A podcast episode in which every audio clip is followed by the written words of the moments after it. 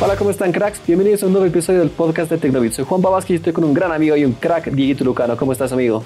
Todo bien, Juanpa. Igualmente espero que ustedes, amigos que nos escuchan, estén muy bien. Y bueno, ahora tenemos otro podcast de Tecnobit en el que les hablaremos de otras cosas muy interesantes, algunas noticias que, no sé, algo lamentables, la verdad. Dos malas noticias tenemos aquí, dos muy malas noticias, a mi parecer. Yo creo que sí, pero bueno, ya les iremos contando. Entonces, ¿qué te parece si comenzamos? Vamos. Comencemos con una lamentable y muy mala noticia. Dieguito, te cuento que el 2021 no iremos a Las Vegas. es muy lamentable y la verdad es que para mí es muy decepcionante. Bueno, se trata de que el CES eh, de Las Vegas, esta feria en la que distintos fabricantes presentan muchas novedades. Hace un mes aproximadamente nosotros les contábamos que se confirmó que esta feria iba a realizarse con público, es decir, de manera presencial, pero oficialmente eh, los organizadores del evento dieron un paso atrás e informaron que este será un evento totalmente digital. A mí me parece lamentable, no sé, hasta vergonzoso podría decirte, porque luego de, no sé, de aumentar las ganas de la gente por asistir a este evento, todos sabemos que en la CES conocemos a muchas novedades em, de Huawei, por ejemplo, o de otras marcas, pero ya no será así, ¿no? Google, Apple, todos muestran novedades, pero realmente es o sea, es un papelón, como dices, es un muy vergonzoso que primero hayan dicho sí, va a ser presencial y ahora un mes después, eh, no mentira, va a ser digital. Yo creo que es triste, es lamentable, hubiera sido ideal para nosotros y para todos de que sea presencial, pero es en este momento tenemos que cuidar la salud de todos y bueno, aunque tardía todo, creo que es la decisión correcta. Claro, justamente el CEO de, de la Consumer Technology Association, quienes son los organizadores del evento, eh, Gary Shapiro, declaró en un video de Twitter que pues las intenciones de hacer este evento eh, presenciales siempre estuvieron presentes. Sin embargo, las circunstancias actuales eh, imposibilitan esta, estas ganas, ¿no? Y bueno, creo que todos sabemos que los, los casos de coronavirus evidentemente sí están aumentando. Al menos Estados Unidos es el, el, país más afectado, más golpeado por esta enfermedad. Correcto. Entonces, como tú dices, creo que es lamentable, pero pues ante todo está la salud. Entonces, me parece acertado. Es cierto, entonces tenemos más tiempo para ahorrar para el 2022 porque ahí sí o sí tenemos que ir, Dieguito. Tenemos que ir. Pero bueno, de todos modos, el CES 2021 está fijado para realizarse del 6 al 9 de enero, tal y como ya fue anunciado. Como ya, ya lo dije, este evento sí estaba planeado para ser presencial, pero pues no será posible. De todos modos, igual en la página del evento ya se lanzó un comunicado en el que se anuncian a, todas las cosas que se van a realizar en el evento. Entre estas están eh, reuniones entre empresas, conferencias, lanzamientos de distintos productos como ya es costumbre. Esperemos, yo espero que sea un, acierto, espero que le vaya muy bien. Y el fin de semana pasado fue la Comic Con, que no le fue nada bien a pesar de ser totalmente digital. Sí. Así que espero que esta sea la diferencia y que le vaya muy bien. Y nos alistemos para el 2022, que no nos queda otra. Así es, esperemos nomás. Y bueno, ahora hablemos de una función que pues para mí es un gran acierto. Bueno, pasemos de lo lamentable a lo, a lo aceptable, diría yo. A lo bueno. y pues se trata de WhatsApp que pues ahora permitirá usar a una misma cuenta en varios dispositivos eh, al mismo tiempo. Tal vez tú te estés preguntando, bueno, al escuchar eh, esto, que pues esto ya se puede hacer con WhatsApp Web. Sí, se puede hacer con WhatsApp Web, pero eh, uno no, no sé, creo que uno no está con la computadora siempre a la mano para hacer un tipo multitasking y pues siempre creo que todos esperábamos que esta función esté disponible para poder usarla en, distintos teléfonos más que nada. Al menos yo, incluso creo que tú, Juanpa, eh, usamos más de un solo teléfono y a veces no, no, tenemos los dos a la mano, ¿no? Claro. Entonces creo que esta sí es una función que muy esperada.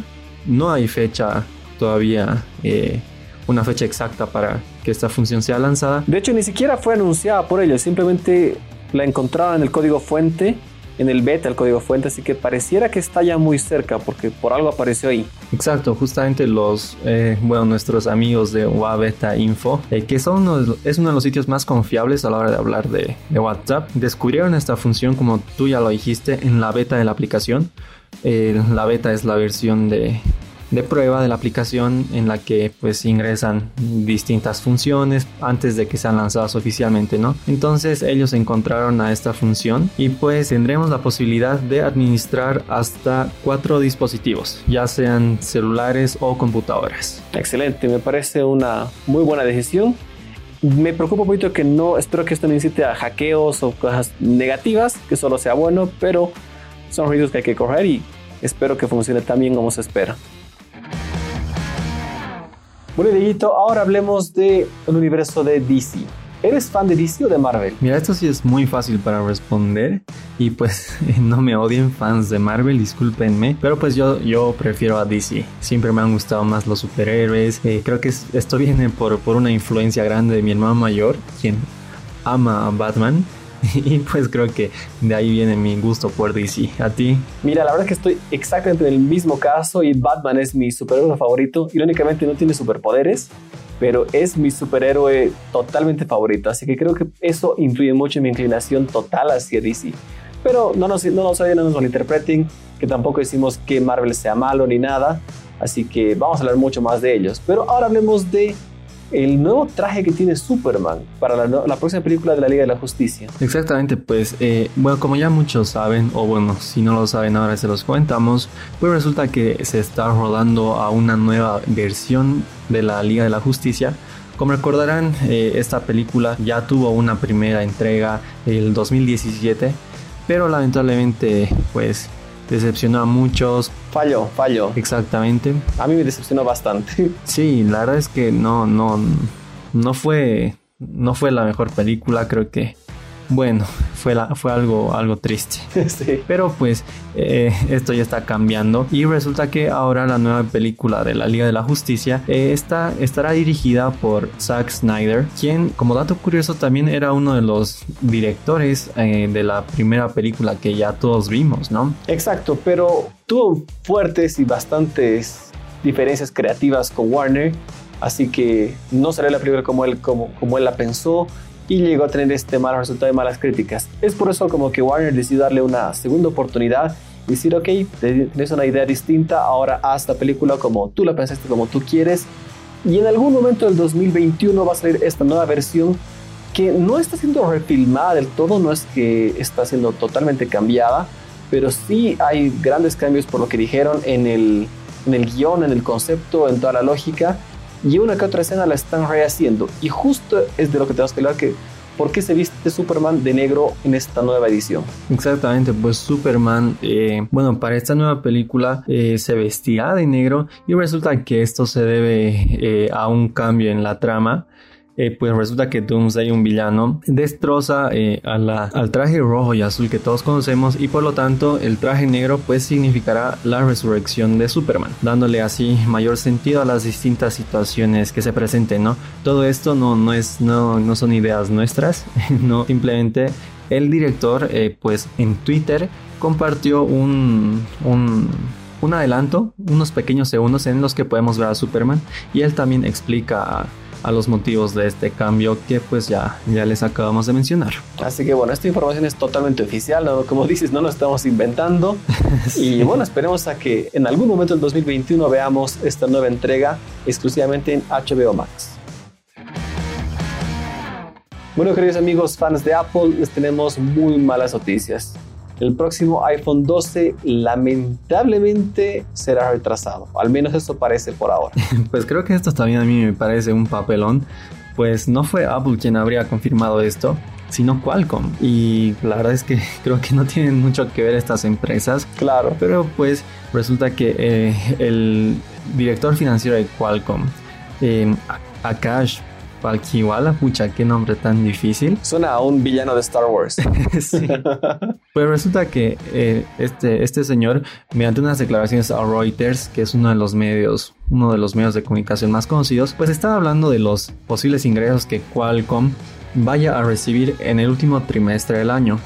Eh, aunque no tenga nada que ver con, con el iPhone, pues unas declaraciones que dijo fueron muy llamativas y fueron las siguientes que Qualcomm está viendo un impacto parcial en las ganancias por el retraso del lanzamiento de un smartphone para ese periodo del año. Y pues esto es lo que llama la atención y pues nos, no sé, no, todo el mundo de la tecnología, porque fue todo el mundo de la tecnología los que nos, no sé, pensamos. ¿Cuál es el teléfono que se lanza en el último trimestre del año aparte de, del, del Note y del Mate 40? El iPhone. Claro. Y pues bueno, el Note, el Note 20 ya tiene fecha confirmada. Del Mate 40 no se sabe mucho la verdad. Justo eso estábamos charlando antes. Pero ellos fabrican sus propios procesadores. Exacto. Entonces no, debería, no tendría por qué afectar en este caso a Qualcomm. Incluso eh, ya, ya hubieron noticias de que creo que ya eh, cual, eh, Huawei ya tenía comprados a los procesadores de, del Mate 40. Pero bueno, ese ya es otro tema. Y pues el único teléfono que queda, el único flagship en todo caso que queda es el iPhone, el iPhone 12, ¿no? Y pues bueno, estos rumores del posible retraso del iPhone 12 ya, ya eran conocidos. Ya hace mucho tiempo se comenzó a hablar de, de que los iPhone 12 no iban a llegar en septiembre como siempre fue. Y pues distintas fechas fueron siempre comentadas, octubre, noviembre, diciembre. Pero pues Qualcomm habría confirmado oficialmente este retraso. Bueno, no de una manera indirecta el retraso, pero veamos qué pasa. Yo creo que se va a retrasar unas semanas. Eh, un rumor también que escuchaba es que probablemente el anuncio del teléfono llegue a tiempo, sea totalmente siguiendo la lógica la segunda semana de septiembre, pero que los teléfonos no estarían a la venta tan rápido y que se tardarían más semanas de lo normal pero por ahora todo indica que así va a ser, que va a llegar atrasado este, este modelo. Claro. Y bueno, amigos fans de Apple tienen que esperar.